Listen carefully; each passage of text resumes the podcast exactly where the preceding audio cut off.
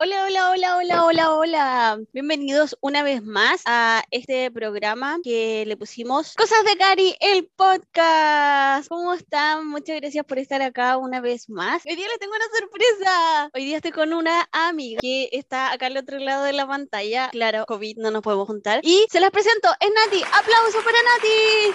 ¡Hola! Postproducción le ponemos los aplausos. Claro. ¿Cómo estás, Nati? Ay, bien, ¿y tú? Muy, muy bien. Nati, preséntate, cuéntanos un poquito quién eres, de dónde eres, de dónde viene tu nombre. Ah, no sé. Trilogía del nombre. claro. Eh, me llamo Natalia González. Todos me dicen Nati. Cuando me dicen Natalia, siento que están enojados conmigo. Entonces, todos me dicen Nati en todas partes. Tengo 26. Soy administrador de empresa. Me empecé a especializar hace unos años en autismo. Me certifiqué en diagnóstico e intervención temprana y actualmente estoy haciendo un diplomado en autismo. Y tengo un hijo, se llama León, tiene casi siete. El miércoles cumple siete años. ¡Qué bacán! Va a estar de cumpleaños. Buena. El miércoles. Soy de Santiago, en Puente Alto. Eso, pum. Oye, estuvieron, estuvo lloviendo en Santiago. ¿Cómo estuvieron con la lluvia? Ay, es que a mí me encanta la lluvia. Qué bacán, igual. Hoy me encanta, la disfruto demasiado. Qué bacán. Pero no bien, hace harto frío. ¿Te imaginas? Y cuando-. ¿Te imaginas cuando suba esto sea verano? Ah, ¿te estuvo lloviendo. Bueno, estamos. Sí, hace bacán. frío. Y frío. Acá, eh, yo estoy en La Serena, entonces acá llovió, llovió esta semana, también hubo inundación, bueno, no así inundaciones cuáticas, pero hubieron cortes de luz, porque igual como que no es muy Mm. común la lluvia. Llovió poco para lo que yo estoy acostumbrada, ah, ya vengo de Puerto Montt, Es que sí, llovió súper poco, pero eh, dejó la caga. Oye, Nati, ¿cómo estuvo tu día hoy? ¿Qué hiciste? Estuve en clase, todo el día en clase. Hoy tengo clase los sábados del diplomado, así que estoy todo el día en eso. O sea, es que los primeros días como que terminaba muerta, como que la espalda, porque es todo el día de las ocho y media a las seis y media, entonces eh, estoy todo el día sentada frente al computador, nos dan como una hora de almuerzo, Eso te pero iba, a es pesado. te iba a preguntar si tienen algún descanso o algo. ¿Los Sí. tienen así como esclavos y trabaja, estudia, prueba, No, disertación. exponga, un poco, sí, un poco así, pero mm, sí, igual nos dan break o les pedimos así como, por favor, un cafecito. Profe, porque los profes se dan en volada y hablan caleta y son súper igual didáctico y dinámico, entonces nos piden opinión a cada rato o contar como la realidad de cada uno, entonces mm, hace largo, pero lo disfruto caleta, así mucho, estoy como todo el rato así contenta en clase, entonces eso lo hace, lo hace bacán, sí. Oye, pero ¿qué onda los adultos de hoy en día que quieren someterse a estudiar? ¿Por qué, por qué hacen eso? Uno cuando estaba en el colegio quería puro salir y no volver a, a estudiar nunca más. Y ahora voluntariamente uno se expone a ese Claro. estrés.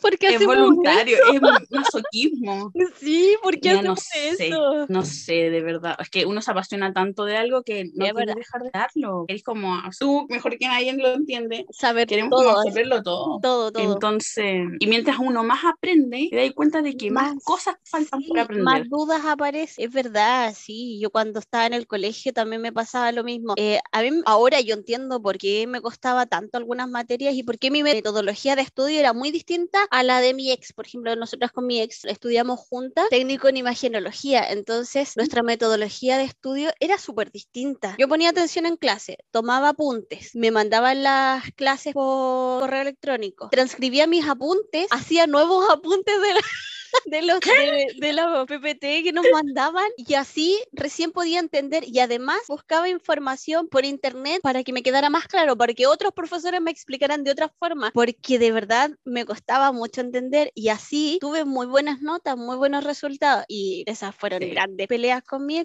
¿Por qué me- no, no tenéis tiempo para mí? ¿Por qué tenéis que estudiar tanto? Mm. Así como me cuesta, me cuesta entenderlo. No es fácil, no todos somos brillantes. Me pasó también con mi ex, con el tema del hiperfoco, porque él no salía de ahí, entonces yo era la que, oye, ya, pues no me ponía atención, no te dedicas a mí, o estaba, no, no había cómo sacarlo de, ahí, de lo que él estaba interesado. Puede haber un incendio, bueno, hasta el día de hoy, el papá de mi hijo, entonces hasta el día de hoy yo- él estaba focalizado en algo, no hay cómo sacarlo, puede haber un incendio y él va a seguir, no sé, dibujando, no sé lo que esté haciendo. Oye, y en el colegio cuando está ahí, cuando eres chica eres igual, ¿te gusta estudiar? No, para nada, para nada, para nada. En mi colegio. ¿Cómo fue tu época de colegio? ¿Estuviste siempre en un mismo colegio? Colegio? ¿Pasaste por distintos colegios? ¿Cómo fue? No, toda la vida en el mismo colegio. ¿De verdad? ¿Cómo se llamaba tu colegio? Obispo Alvear. Se llamaba igual que la calle donde estaba, súper original. Saludos para todos los de Obispo Alvear, de Puente Alto, a, a los profes, a todos. Sí, los profes, bueno, onda los profes. No, en el colegio no hacía nada, Cari. Nada, era una floja, era del grupito, de lo, único que te importaba, terrible tóxico, ser cool. Ese era, era ¿De verdad? en la vida escolar, sí. No te imagino así, Me da un poco de vergüenza. de verdad. Y onda, tú tenías un estuche así súper ordenado y muy rosado y con muchas cosas bonitas y brillantes. De verdad. Y, La Nati, estamos por video y la Nati me está mostrando su estuche rosado. y con brillitos, Tierna. ni te cuento la cantidad de colores que tengo. Ay, qué bacán. Soy la morra de los crayones. Ay, igual, bueno, asumo, asumo que también me gustan. Bueno, por ahí tal. Entonces, eras la niña, Floja y cool. eres como Mia Colucci. Sí, sí, una cosa así. Ah. Menos bonita, sí, po, pero no, no canto. Ah, claro. Pero, pero sí, onda, yo no sé si esto existe todavía, porque es bien tóxico, la verdad. Pero esto de los grupitos populares y que los otros son unos losers. En mi generación se daba caleta, así mucho, mucho. Era como los que dominaban y tú no entrabas a ese grupo. ¿En qué año estudiaste? ¿En qué año estuviste en el colegio? Del 2000 al 2012. Saliste en el 2012. Yo salí del colegio en el 2005 y sí se daba. se daba Sí. mucho. Mira, yo espero que no se dé porque, bueno, uno que ahora crece, se da cuenta de lo tóxico y lo dañino que puede llegar a ser, o sea, llega a, a temas bien graves, entonces espero que no Sí. tanto. La segregación y el bullying que se hacía era terrible, era terrible. Sí. Yo me acuerdo, yo actualmente tengo un mejor amigo de la básica y, y seguimos en contacto y nos vemos cada cierto tiempo y los quiero un montón y todo. Y uno de ellos me, me decía, Karina, tú cuando yo, cuando yo era chico tú me tratabas muy mal. Y así como, perdón, pero es que ahora yo entiendo que yo proyectaba, yo proyectaba, o sea, yo lo veía muy callado y yo, ay, pero habla, ¿cómo no habláis nada? Porque yo veía que la gente que hablaba mucho era muy popular. Entonces me daba rabia que no hablaran. Claro, era netamente proyección, pero Mm. sí, los grupitos eran terribles. Espero que ya no se dé tanto, pero pregúntame si tengo algún amigo del colegio. Ninguno. Ninguno. No tengo relación con nadie. Con nadie. O sea, salimos y yo no, no tengo contacto con nadie. O sea, algunos los tengo así como en Instagram, pero que en el colegio no fueron mis amigos. O sea, fue como que había buena onda, ¿cachai? Porque había el grupito como de los cool, de los loser, y unos que eran como viola y buena onda con todo. Y como que con eso, de repente así como, no sé, nos comentamos historias de Instagram, cosas así, buena onda. Pero así de mis amigas, éramos cinco, el grupito de amigas, con ninguna. No ¿De tengo verdad? contacto con ninguna. A mí me pasó de que yo estuve en, bueno, en básica estuve en tres colegios distintos. Primero, segundo básico en un colegio, después nos cambiamos de comuna y me fui a otro colegio y en ese colegio me pegaban tanto, Nati. No, Y yo no entiendo por qué me pegaban. no te creo. no sabía, de verdad. No lo entiendo, de verdad que no entiendo. Como que esa etapa, ese año que tengo flashback nomás, porque debo haberla pasado muy mal. Y lo que, traumático. lo que sí me acuerdo es que una vez iba, iba saliendo del colegio, mi mamá siempre me iba a buscar a, al- a la salida del, del colegio. Entonces yo iba saliendo, se abrió el portón, mucha gente, mu- muchos niños, y afuera muchos papás y todo, y viene una niña y me pega una patada por la espalda, así como a, a lo Jackie Chan, así, No, una voladora, y yo así manito al suelo, ¡uy!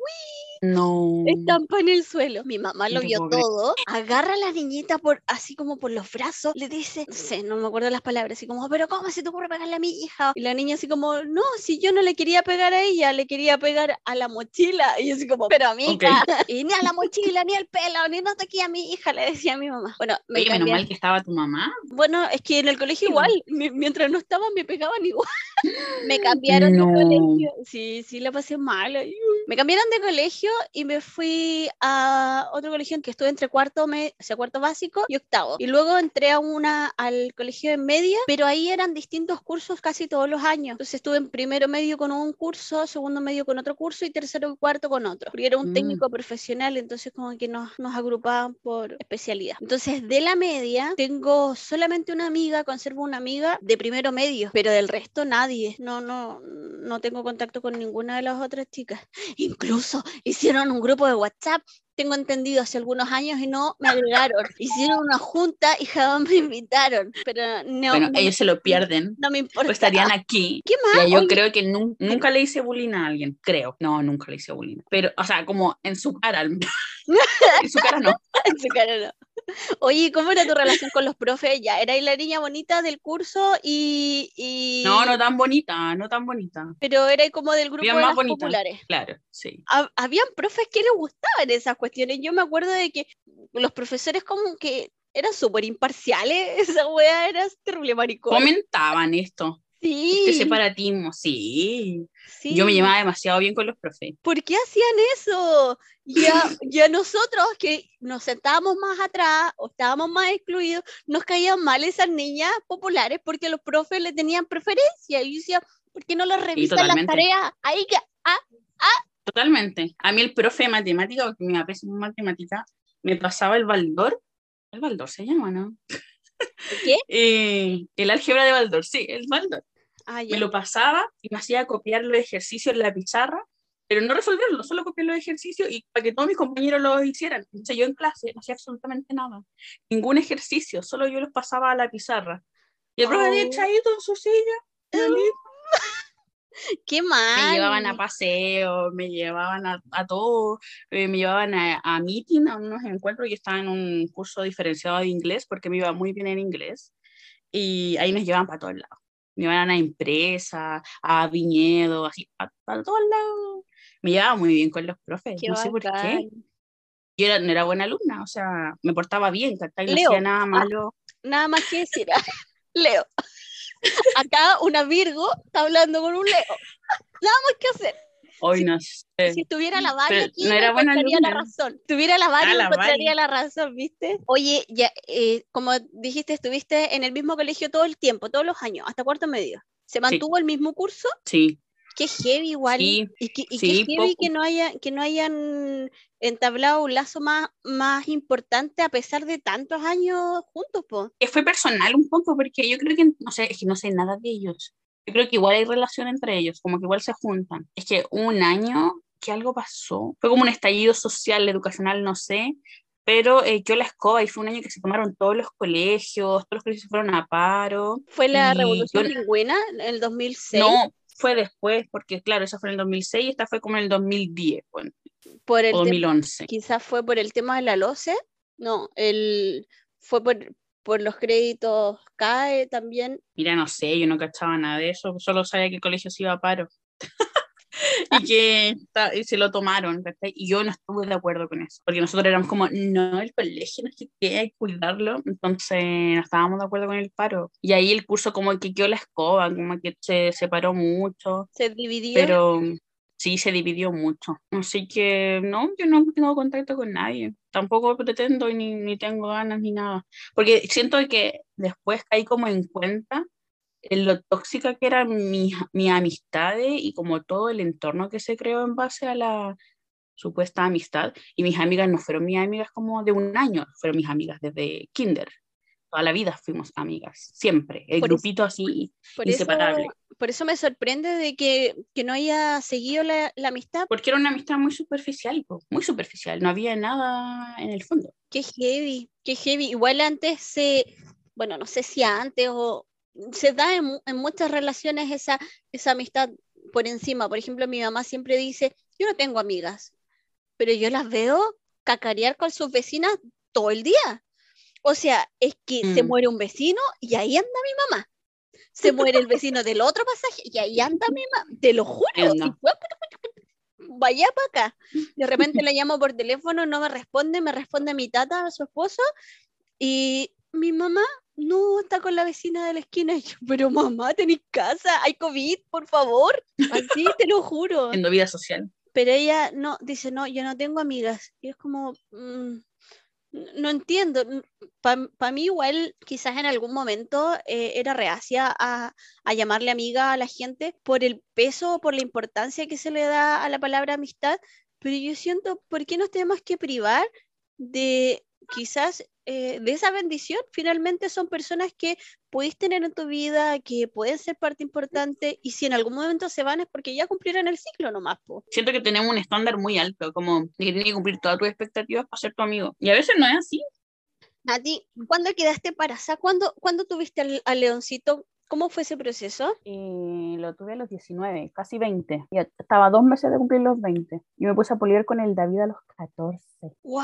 Súper chica. Toda una vida también. Relaciones totalmente largas. Sí, brígido. Tóxica también, pues. Porfiala. Yo cacho que más, hay más, más terquedad tuya que como echarle Terquedad. ganas. Sí, qué. Echarle ganas, querer sanar el mundo, sí. No, sí, nos pusimos por ahí a los 14. O sea, yo tenía 14, él tenía 15.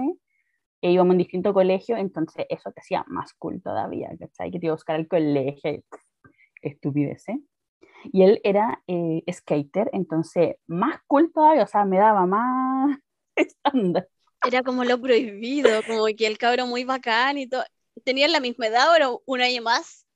Él tenía un año más, o sea, tiene un ¡Ay, año más. qué, qué bacán! Eras tú. Entonces yo era quería ser tu amiga, ¿no? Yo quería ser tu amiga. Te odiaba, pero en el fondo quería ser tu amiga igual. Claro, claro, una cosa así. Así que nos pusimos a pololear ahí en el 2009, a un 14 de marzo del 2009. y pololeamos muchos años, pues, pololeamos hasta el 2017. Harto. Pololeamos un montón. Wow. y tuvimos el- toda tu, tu adolescencia, po. toda mi adolescencia, así, Todos tus cambios, todo. Qué heavy. todo, todo, todo, todo, todo con. Sí, fue brígido, fue muy brígido, no lo recomiendo. Créeme que- honesta. Yo creo que a estas alturas del 2021 ya nadie tiene pololeos muy, muy largos. Somos nosotros los viejos, los, los que ya llegamos a Claro. los 30, los que tenemos pololeos eternos. Sí, no, no lo recomiendo, la verdad. Así, eso, pues pololeamos desde el 2014 y salimos del colegio. Él salió del colegio, obvio, un año antes que yo. Yo entró a estudiar, yo entré a estudiar. Y el año que yo entré a estudiar, que embarazada. Yo entré a estudiar enfermería primero. Y ¿Dónde? En la UCEC. Ya pues, entré a estudiar enfermería y como que la carrera no me tincó. Y yo la encontraba espectacular, hacer una carrera como que yo iba feliz, como toda la vida dije que iba a ser enfermera y todo. Pero dentro de la carrera decía, ya, me encanta, es espectacular, me gusta, pero no sé, me faltaba algo. No te llenaba. No, no me sentía como, oh, sí, nací para ser enfermera. No, o sea, está genial, está espectacular, me gustan las clases, me gusta el campo laboral, pero como que no, no me, la- no me latía el corazón, no me no saltaba el corazón. Entonces empecé con dudas, así como ya el- terminando el primer semestre dije, "Mm, como que no sé, y quedó embarazada. Y me di cuenta que estaba embarazada como en noviembre, ya finalizando el segundo semestre. Entonces Guau. alcancé a salirme de la carrera como en septiembre y después de eso me di cuenta de que estaba embarazada.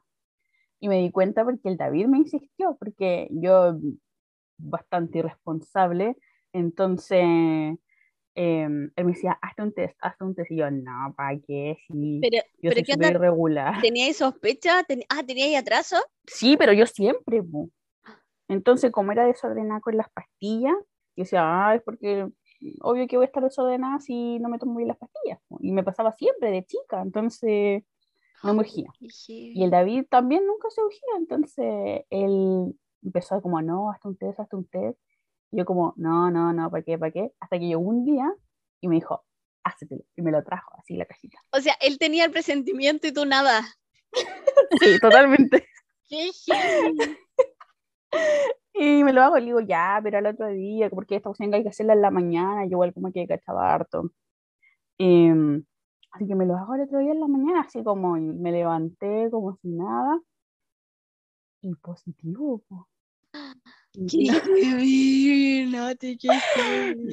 No lo voy a creer, es que leía el papelito así mil veces, mil veces, mil veces, y no podía leerlo porque como estaba llorando, eh, no veía nada. Y lo volví a leer. También esta a cuestión, le faltará pipí a esto. Lo hago de nuevo. No, y la cuestión es que se marcó caleta, pues tenés que esperar de Oh, 3 a qué 5 heavy. minutos y la cuestión se marcó al tiro, entonces no tuve tiempo de, de procesar. ¡Qué cuático! Y yo estaba tan en shock que le, le había dicho así como por WhatsApp ya, así me lo voy a decir la cuestión. Y yo estaba tan en shock que le digo, salió positivo por WhatsApp. Creo que nunca me lo va a perdonar. Nati está ahí al nivel de la gente que termina por teléfono, que termina por mensaje texto. No WhatsApp así. claro. Ay, bueno. qué risa. Qué. Yo soy de las que haría, no sé, un video, da una ornamentación para enunciarlo. Con calcetitas así. Sí, regalo, globo, toda la cuestión. No pongo WhatsApp. Qué, Así qué que heavy. yo me quería morir. El David estaba súper contento. Imagínate, güey, yo tenía 19, él tenía 20. em, éramos súper chicos, nuestra relación era mala, era súper inestable, eh, dañina. em, queríamos cosas súper distintas para nuestra vida. Y nada, pues, llegó el león y tuvo que adaptarse nomás, que para mí nunca fue como una opción no tenerlo. O sea, yo sí estaba en shock y sí estaba muerta de miedo y todo, pero tuve el deseo de la maternidad desde muy chiquitita, desde muy niña yo me imaginaba siendo mamá y teniendo muchos hijos y una familia grande. O sea, yo tenía el deseo, Qué no lo quería en ese momento, no Claro, lo quería ahí, pero ya estaba ya. Entonces, no, mire, lo, lo vivimos de forma intensa. Eh, mis papás, obvio, se enojaron un montón. Eso te iba a preguntar, ¿cómo fue cuando le contaste? Ah, ya, pues la cuestión es que yo me entero que estoy embarazada, me hago el test y le digo, oye, no, pero igual hay que ir al médico porque que te lo diga un médico. La cuestión puede estar mala.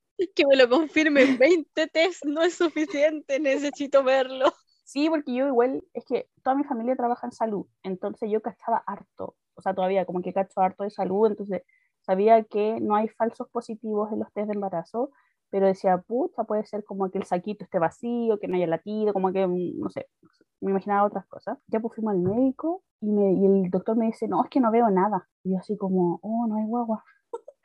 y me dice, no, Uy, es que veo puro... Sí.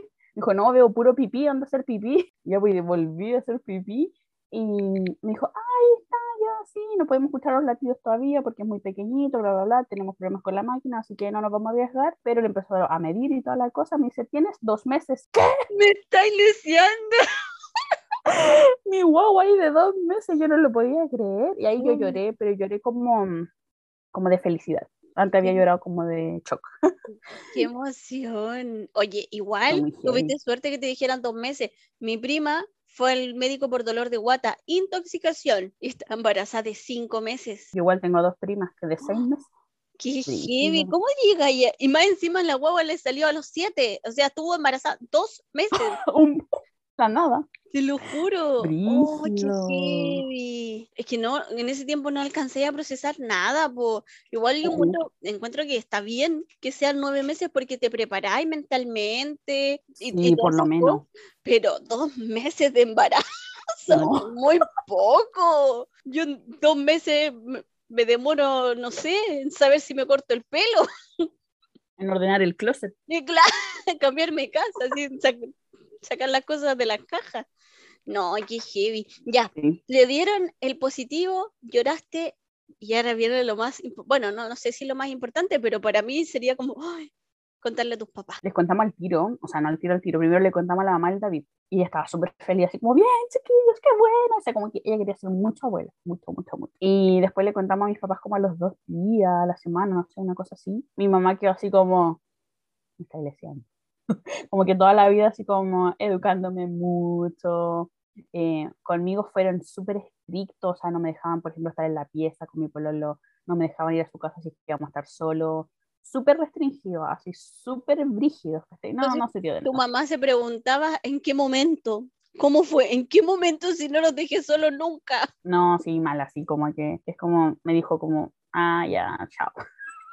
Con cara de decepción. Y después igual les costó un poquito asumirlo, o sea, como que ella estaba enojada, pero me decía como estoy preocupada, estoy preocupada por ti, porque como recién entraste a la universidad, ¿qué va a ser tu vida? Ser mamá es demasiado difícil, mi mamá igual fue mamá joven, también fue mamá a los 20, eh, entonces como es muy difícil ser mamá, es muy demandante, y también que veían al David que es súper cabro chico, hasta el día de hoy es súper cabro chico, entonces mi mamá le preocupaba mucho y cuando le dije a mi papá eh, estaba muy enojado, me gritó así mal eh, y nunca más habló del tema hasta que yo tenía más o menos, bueno, mi mamá como que igual como que como que igual estaba contenta, como que estaba viviendo una lucha interna, estaba contenta, pero igual estaba muy preocupada por como por mi futuro, etcétera.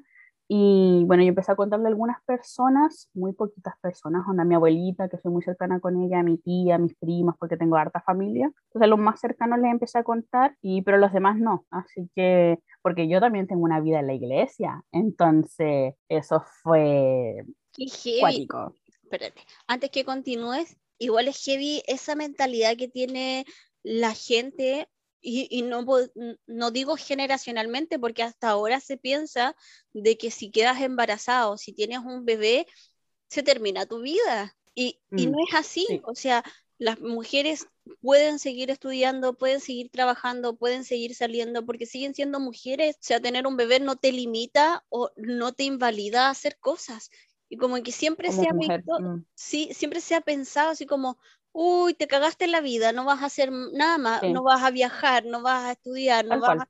Es como, ¿por qué? ¿Por qué? Y, me da mucha rabia pensar de que solo se lo dicen a las mujeres, porque al... Claro. perdón, pero no deberían decírselo a nadie, o sea, no porque tengas bebés vas a ser más o menos persona, más o menos ser humano. Mm, sí, no, imagínate cómo vivirlo, ¿cachai? O sea, yo cuando se me empezó a notar la guata, eh, me miraban feo en la calle y yo se lo decía a mi suegra en ese entonces y decía, me miran feo en la calle. Y yo decía, Nati, está exagerando. Y un día me acompañó a la clínica, no sé, a una eco, no sé, algo fuimos. Y me dijo, cuando llegamos a la casa, me dijo, Nati, te miran feo, como haciendo desprecios. Una vez fui a la peluquería y la tipa que me cortó el pelo me dijo, ay, tan chiquitita y tan empeñosa. Ay, qué desubicado. Pescar y yo que tan mal, tan mal, porque para mí el tema de la sexualidad es todo un tema, es un tema como complicado. Y no es como aquello, uh, como que lo vivo y vivo libremente, no, es un tema bien íntimo, bien como complicado.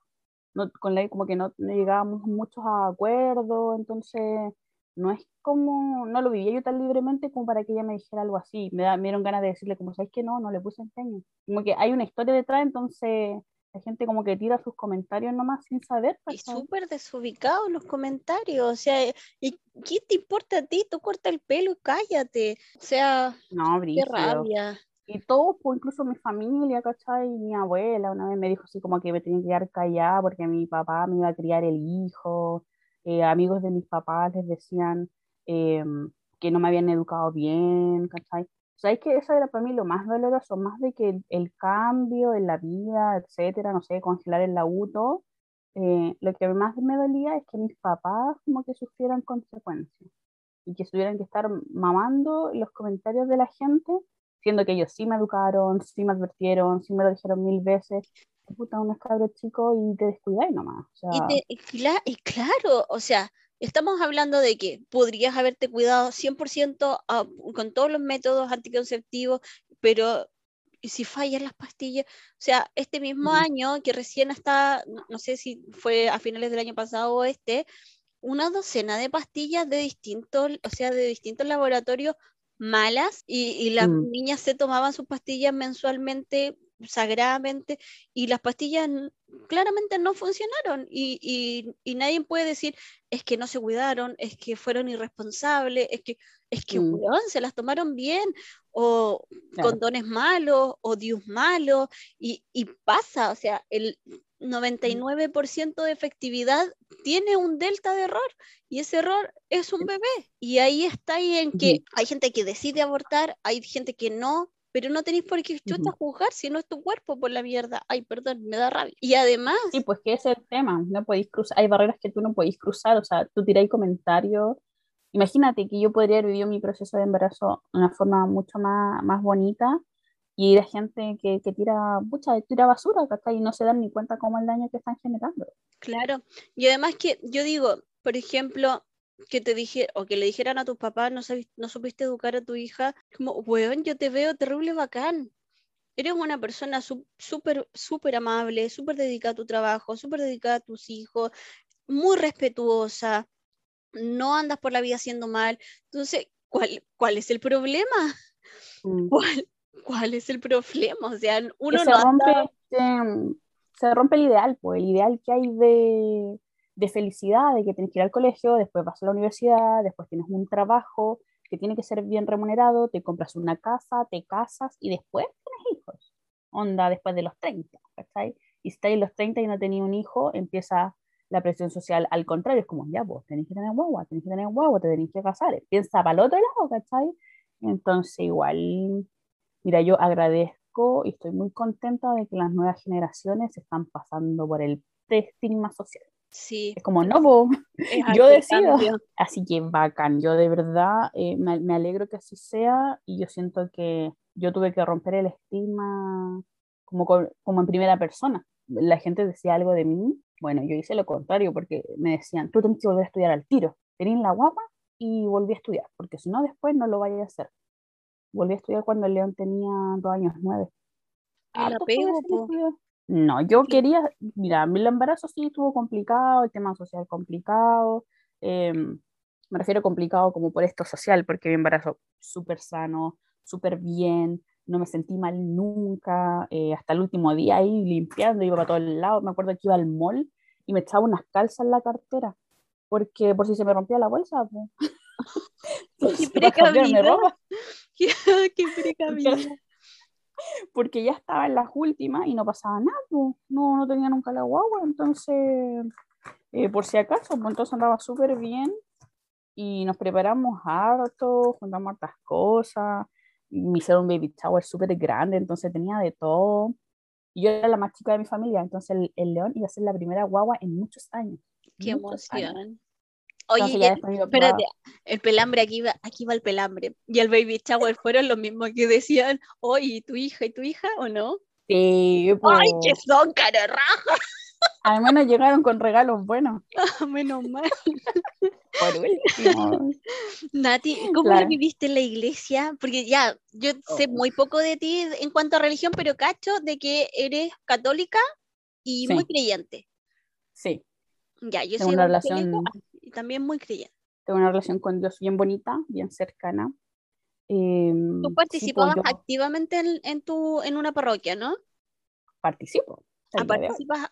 ¿Qué eres? Sí. Católica. Ah, pero tienes algún. Participo de un movimiento. Participo de un movimiento católico que se llama Comunión y Liberación, que es un movimiento italiano, nace en Italia. Lo funda Don Giussani, y es un carisma bastante particular, que yo creo que si no hubiese encontrado este carisma no pertenecería a la iglesia, porque hoy día pertenecer a la iglesia es casi una locura. Eh, es como que hiciera ahí, no sé, vista gorda a toda la realidad. Y, y, claro, sin haber encontrado el movimiento, difícilmente yo hubiese permanecido en la iglesia. Pero entonces tenemos como una vida parroquial y tenemos una vida en el movimiento. Somos casi las mismas personas, pero igual el movimiento tiene un carisma muy distinto. ¿Hace cuánto que estás en ese mismo movimiento? Estoy desde el... Tenía como 15 años, ya serán unos 10 años, 10, 11 años. Entonces ya estabas ahí cuando eh, quedaste embarazada y pasaste todo este proceso. Ya, ahora cuéntame, cuéntame, ¿cómo fue ahí? ¿Cómo lo tomaste? Porque supongo que son como pura gente de tu edad, ¿o no? Sí, nos dividimos por grupos igual. Por ejemplo, en el movimiento nos dividimos por los secundarios, que son los que están en la media, los universitarios que están en la U y los adultos. Tú salís de la U y pasas a los adultos. Entonces nos dividimos como en, esto, en estos grupitos, pero igual hacemos eh, actividades todos juntos. Ah, bueno. Y yo en ese año que entré a la U estaba de monitora de un grupo de chiquillos, de preadolescentes, de 9 a 11, como los que todavía no podían ir a confirmación. Le llamábamos prejuvenil. Yo amaba prejuvenil, me encantaba ir porque no era como lo típico de la iglesia de, no sé, leíamos el Nuevo Testamento. No, nosotros leíamos libros leíamos Pinocho, leíamos Narnia. Ya se viene ahí por qué el león se llama león. ¡Oh, qué lindos! Era como un club de lectura. Algo así, pero nosotros nos juntábamos una vez a la semana, los monitores, leíamos el libro, es como ya voy a leer de esta página a esta otra, lo preparábamos y hacíamos un trabajo sobre la lectura. Es como, ya qué tiene que ver esto con mi vida, qué le vamos a mostrar a los chiquillos, cómo estuvo mi semana, cómo se relaciona lo que yo estoy viviendo con este libro que estamos leyendo, porque tampoco leíamos cualquier cosa. O sea, eran libros como con un mensaje valórico integrado. Vamos, me encanta. Sí, pero igual que son populares, ¿cachai? Por ejemplo, las crónicas de Narnia. Claro, son cosas que igual enganchan a la juventud. me acuerdo que en ese entonces estábamos leyendo, creo que el libro número 4, El viajero del alba. Entonces ya se venía haciendo un trabajo hace tiempo Y a mí me encantaba estar con los chiquillos, me encantaba. Todos los sábados le hacíamos, porque nosotros leíamos el texto, pero los chiquillos le hacíamos un sketch, nos disfrazábamos y lo interpretábamos, le gustaba un montón. Y después de eso cantábamos, porque hacíamos canto, le hacíamos preguntas, como ya, ¿qué te gustó? ¿Qué te llamó la atención? Como el mismo trabajo que hacíamos nosotros esa vez a la semana, pero lo hacíamos con los chiquillos de una forma más dinámica y los chiquillos como contaban cosas de su familia, de ellos. Era súper libre pero eh, al menos le dábamos como una guía a un punto al cual llegar con el texto. Así que era súper lindo y a final de ese año yo amaba ir a prejuvenil y a final de ese año me enteré que soy embarazada. Y yo tengo hartos amigos que son curas, eh, que son los que guían aquí como toda la cosa.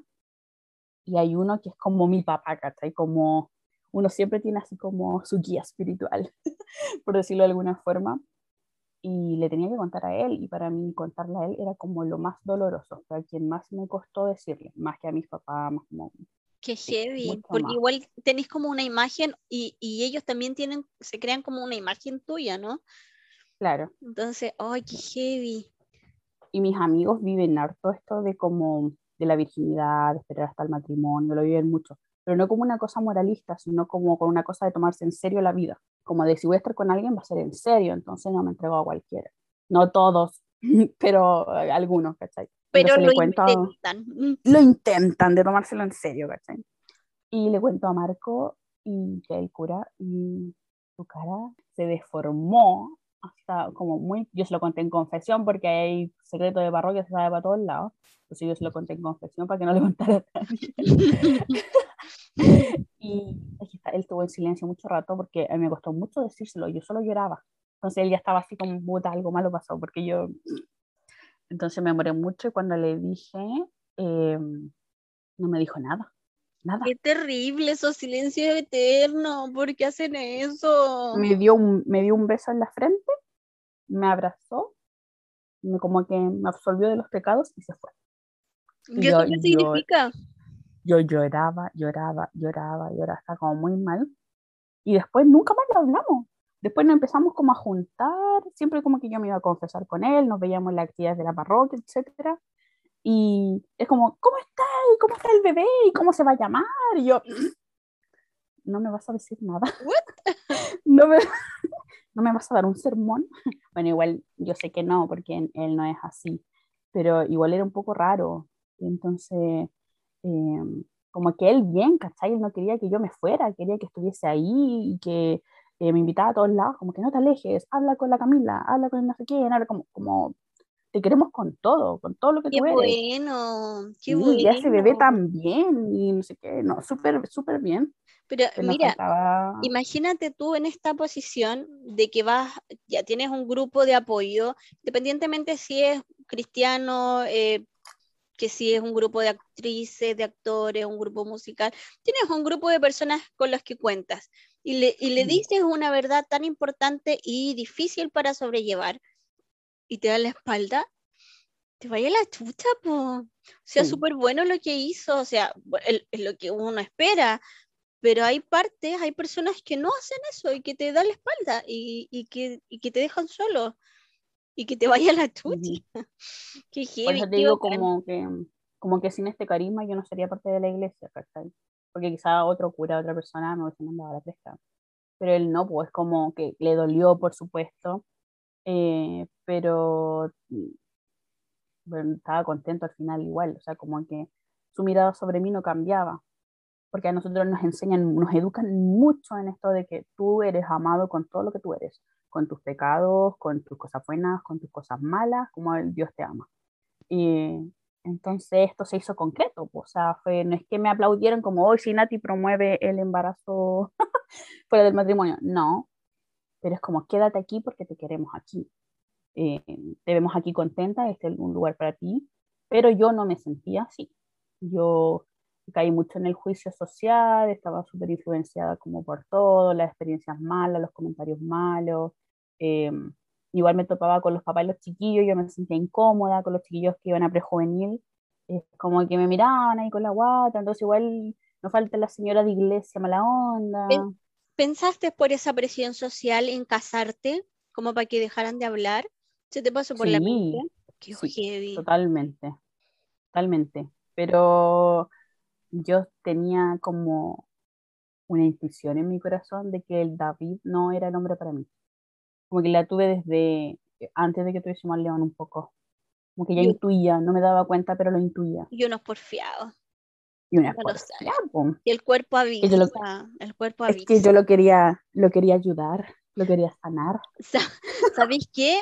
Una vez la, la Romy dijo, eh, habló de la, del sexto, séptimo, octavo sentido que tienen los perritos y todas esas cosas sensoriales y que nosotros los humanos también lo tenemos. Y yo también lo había leído en alguna parte de que cuando te duele la guata o, sientes esa debilidad en las piernas ante una situación o ante una persona, es porque no es por ahí. y uno es mm. porfiado, y uno le da y le da e insiste, insiste, y y después pasan cosas. Se te, te, rompen el corazón, tenés malas experiencias. Además que el David era un chico, bueno, todavía, con muchas heridas, eh, siempre él estaba diagnosticado con depresión, entonces viví muchos intentos suicidas a su, lado, eh, muchos problemas conductuales, de ira, eh, muchas dificultades las viví a su lado, entonces yo quería ayudarlo yo no, no quería dejarlo. Y, cuando yo trataba de dejarlo, para él le caía el mundo también. Era una cosa real, no es como el pueblo que se deprime, me voy a mandar sin No, era una cosa real, grave. Que, eh, llegábamos a la clínica, ¿cachai? Con su familia, entonces eh, era súper intenso. Yo, yo veía que él no comprendía el mundo, no comprendía la sociedad. Ahora sabemos por qué. Claro. pero, Ahora todo mm, calza. Pero tú en ese momento tampoco tenías la madurez suficiente como para poder hacerte cargo de una persona que necesitaba ayuda profesional, claramente. Por supuesto, a mí no me correspondía, pero no, no quería dejarlo solo, entonces... Em, no, yo lo quería, o sea, yo lo amaba mucho, hasta el día de hoy yo, yo siento mucho amor por él, un amor que cambió, que mutó, pero... Eh, mucho amor, mucho, mucho, mucho. O sea, éramos muy niños, pero eh, de que era amor, era amor.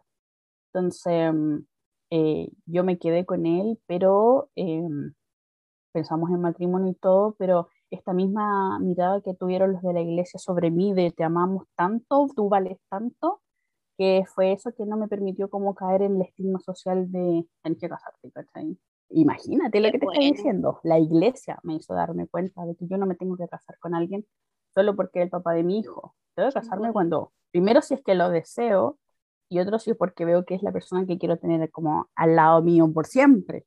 Entonces, entonces por ese lado fue, tuve experiencias buenas y malas. Sí, qué bueno. ¿Sabes qué? Es verdad, igual uno, yo no me puedo hacer cargo de, de todo lo que ha hecho el resto pero sí puedo destacar cosas. O sea, yo como te digo, yo fui criada en la iglesia evangélica yo no puedo decir, hoy todos los pastores roban, o todos los pastores no roban, o, los pastores no roban, porque hay personas que sí roban, Y, y, el obispo mayor de la iglesia evangélica robó mucha plata y no puedo hacer, hacerme la ciega y decir, no, no lo hizo, no, yo le creo, no, no, nunca lo hizo, porque sí lo hizo.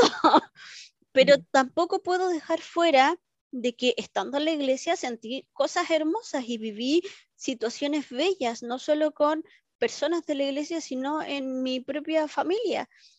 Así que es cuático, es súper difícil y yo creo que nadie, al igual que nadie debería opinar de, ni de la vida, ni del cuerpo, ni de las decisiones de nadie, uno puede dar consejos si es que te lo piden, uno puede una opinión, si es que te la piden, tampoco podéis llegar y lanzar una opinión sobre una fe o una religión que profesa alguien. Porque son Igual tengo harto conflicto ahí con mi hermana. Conflicto ahí con mi hermana porque ella no está de acuerdo con la iglesia, porque nadie está de acuerdo con la pedofilia, nadie está de acuerdo con el robo, nadie está de acuerdo, o nadie debería estar de acuerdo con la homofobia y etcétera, y etcétera, etcétera, porque hay crímenes terribles que, ha cometido, que se han cometido en nombre de la iglesia y dentro de la iglesia, por supuesto, eso no, nadie lo puede negar.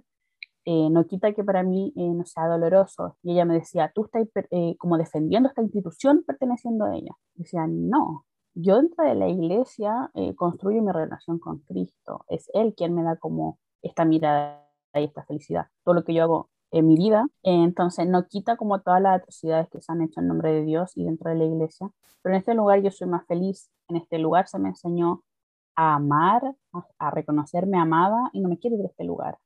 No quita las atrocidades que se hayan cometido, pero mientras más permanezcamos nosotros, los que vivimos este amor incondicional, más vamos a ir como derrumbando a quien está dentro de la iglesia haciendo un daño.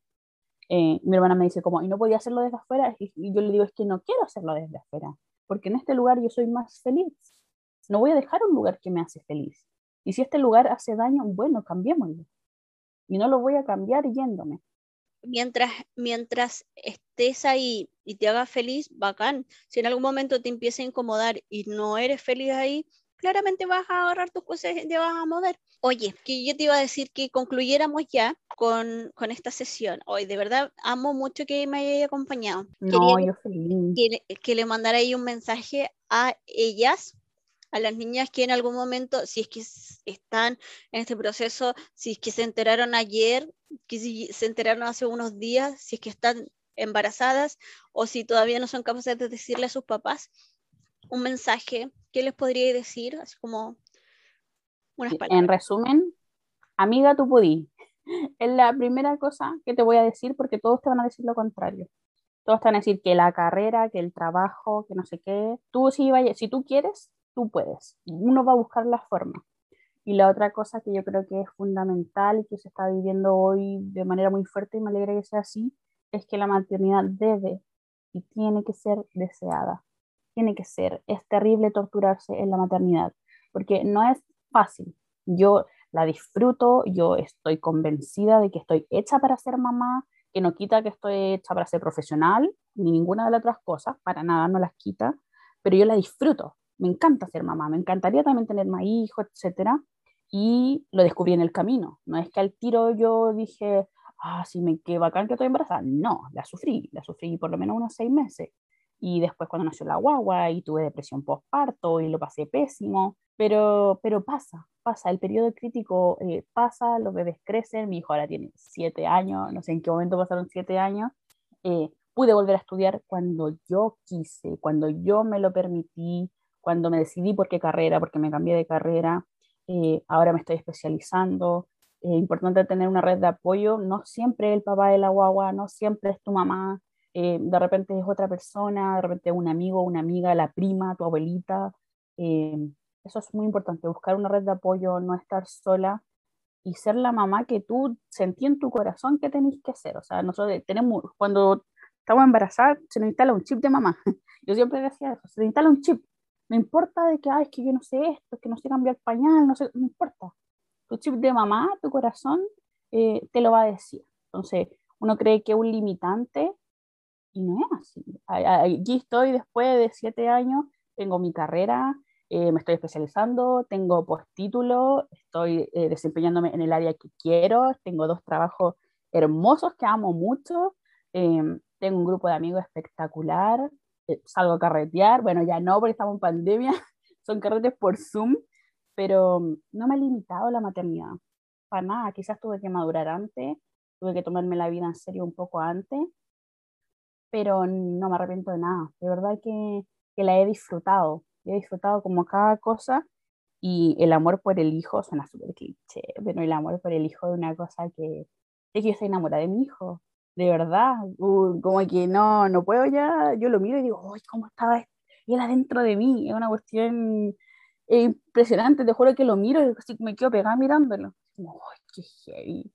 Pero uno puede, uno puede, las mujeres tenemos esta cuestión, no sé, brígida de que, de que si le damos para adelante, la sufrimos toda, la lloramos, pero le damos igual, le damos igual, así que eh, está bien tener miedo, está bien tener pena, está bien tener rabia, si quiero llorar, si quiero gritar, si quiero odiar un día a mi hijo, si quiero odiar un día a mi embarazo.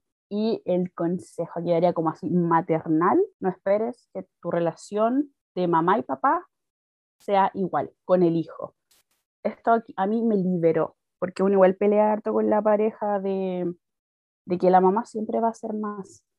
Siempre tú vayas a dar más leche, siempre vayas a cambiar más pañales, siempre vaya a dormir menos, te vaya a pasear más la noche, siempre va a ser así. Porque el bebé necesita y demanda más de ti, el hijo en general.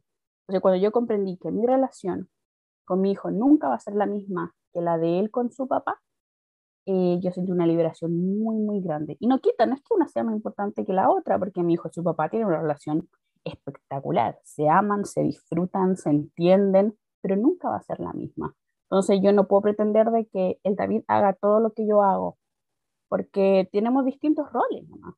El de la mamá y el del papá, por algo estamos los dos. Y a veces no está el del papá. Así que de verdad que cuando uno entiende esto, eh, es liberador y, y sí, uno tiene que disfrutarlo. De repente nos enfocamos mucho en lo malo, pero por eso eh, hago énfasis en que tiene que ser algo deseado, si no después uno lo, lo, descubre en el camino, aprende a mirarlo. No conozco a nadie que no ame a su hijo. Qué bacán, qué lindo, Nati. Oh, qué bacán. Y tienes mucha razón. La maternidad tiene que ser deseada o no hay maternidad nomás. Finalmente, eh, no todas las mujeres están con las ganas de ser mamá. Yo, por ejemplo, creo que como a los 12 años dije que no quería ser mamá. Y como a la misma edad más o menos tú dijiste que sí querías ser mamá. Y es bacán, es bacán tener esa libertad y, y, es bacán poder decidir y ojalá que todas podamos en algún momento decidir ser o no ser y sí. que se den las condiciones para que se mantenga esa decisión por siempre. Oye, Nati, de verdad, muchas, muchas gracias. Yo sé que tu trabajo, tus estudios, tu bebé, tu familia, tus actividades te toman harto tiempo, pero estuviste aquí conmigo. De verdad, de verdad, muchas gracias no, por darte el tiempo. No, yo feliz, de verdad, encantadísima. Me encanta compartir este tiempo, sobre todo contigo. Así que oh, hablado de mater... nunca había hablado de maternidad, nunca había hablado de esto. Siempre es como que hablo de, de autismo, porque me dedico al autismo eh, en todos lados, como solo de autismo, ¿cachai? Entonces nunca había hablado como de mí, de, de, de la maternidad y todo de la maternidad yo, joven. Yo sé muy poco de maternidad, la verdad es que con mis, mis cercanos eh, tengo pocas mamás en, en, mis cercanos. O sea, están mis primas, mm. una de, ah, dos, tengo dos primas que fueron mamás, bueno, más primas, pero dos primas cercanas que son mamás, pero como que nunca, yo creo que es mi, deseo, mi, mi, poco deseo ser mamá. Entonces, como que no, como que no se me da mucho el tema. Me alejo. Y, y no, sí, no, no, he dado espacio para hablar de la, de la maternidad. Entonces, eh, y mis amigas, como te dije, tengo pocas amigas, no, no son mamás. Tampoco desean serlo. Entonces, eh, conocí a poca gente de mamá.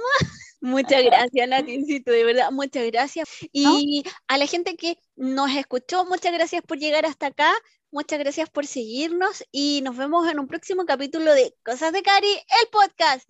¡Chao!